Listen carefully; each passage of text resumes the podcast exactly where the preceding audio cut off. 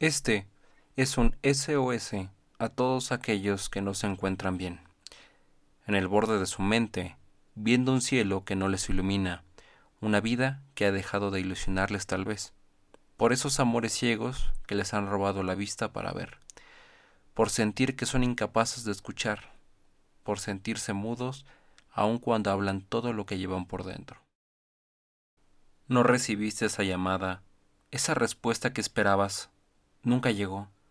Ese currículum que pareció una hoja blanca más, por ese sueño que se derrumbó con aquel terremoto, por ese vacío que te quita la risa, ese reto que no pudiste superar, esa persona que se largó sin querer darte la realidad, por esa familiar que ya no está.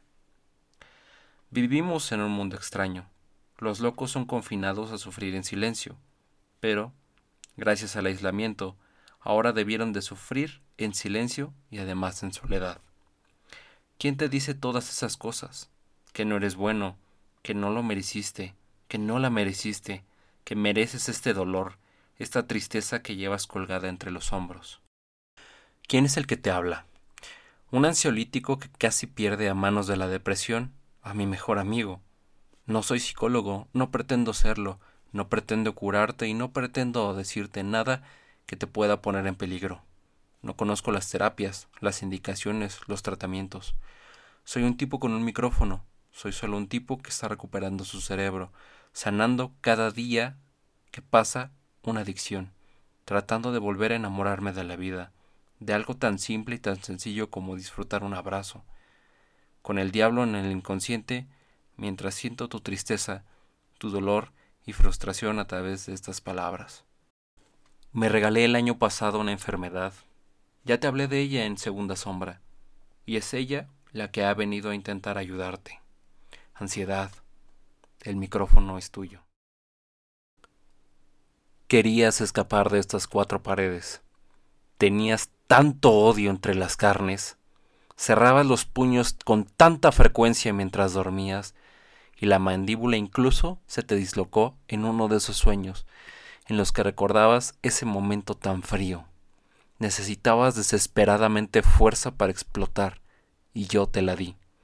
Necesitabas una distracción a tu realidad, así que te vendí una. Tenías tanto tiempo muerto que comencé a robártelo.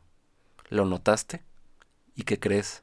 Aún así decidiste no hacer nada al respecto y encima esas malditas pastillas no sirven para un carajo. Te vi intentar dormir en vano. Comenzaste con melatonina, luego recorriste al clonazepam, y esas pastillas casi matan a tu mejor amigo. Abriste los ojos y entendiste que su tristeza era solamente una parte de su realidad.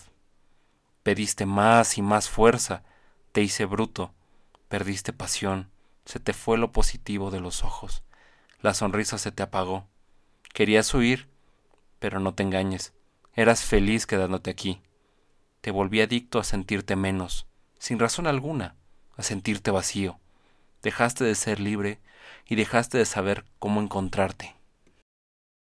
Te quité un par de veces el aire. Me divertí como no tienes idea viéndote bailar en el suelo. Tocaste fondo y solo entonces decidiste buscar ayuda en silencio. La persona que nos ayudó nos sentó de frente y entonces te expliqué el por qué te hacía tanto daño. Yo nací por el amor que convertiste en odio, el ocio que volviste adicción, la inacción que te volvió indiferente. Me alimenté de ti una vez y lo declaro aquí. Me encantó tu sabor. Ahora soy tu fuerza, es por ello que me usas solo cuando me necesitas. Me pides un poco y yo te lo doy. Soy tu velocidad cuando necesitas escapar también. Completaste, por así decirlo, tu proceso de rehabilitación cuando aceptaste que aún me padeces, que siempre lo harás, que ya soy parte de ti y que siempre estaré a tu lado. Puede que tengas penas ahogadas, un apego al pasado que te impide avanzar. Puede que te hayan hecho sentir que no valías en algún momento de tu vida. Puede que te hayan pasado mil y un cosas diferentes que te hayan hecho sentir así, hacer lo que hiciste, decir lo que dijiste. Pero es importante que yo te diga lo siguiente. Tienes todo el derecho a sentirte así. Tienes todo el derecho de sentir que todo está mal. Tienes derecho a sentirte triste, a sentirte derrotado. Tienes derecho a decir que no estás del todo bien. Nos dicen generación de cristal, pero es porque somos la generación que más en contacto tiene y está con sus sentimientos y emociones. Y ellas repercuten directamente en nuestra salud emocional. Te pido a ti que me escuchas que no desistas, que busques una meta. Reconocerse en el espejo puede ser la más importante de todas. Un paso muy sencillo y muy sincero es comenzar agradeciendo todo aquello que tienes. Ello te hará valorar tu día a día. No tengas miedo de aceptar que tienes un problema.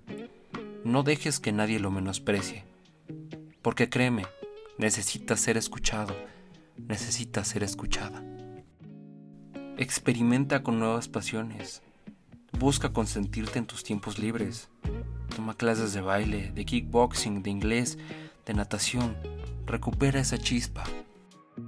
Esa pequeña chispa que enciende algo tan sencillo es la que termina incendiándolo todo. Toma con tus manos todo lo bueno que encuentres en ti, por más que sea, por menos que sientas, y apuéstalo todo para mejorar, para sonreír, para volver a avanzar, para volver a vivir. Deja atrás el pasado.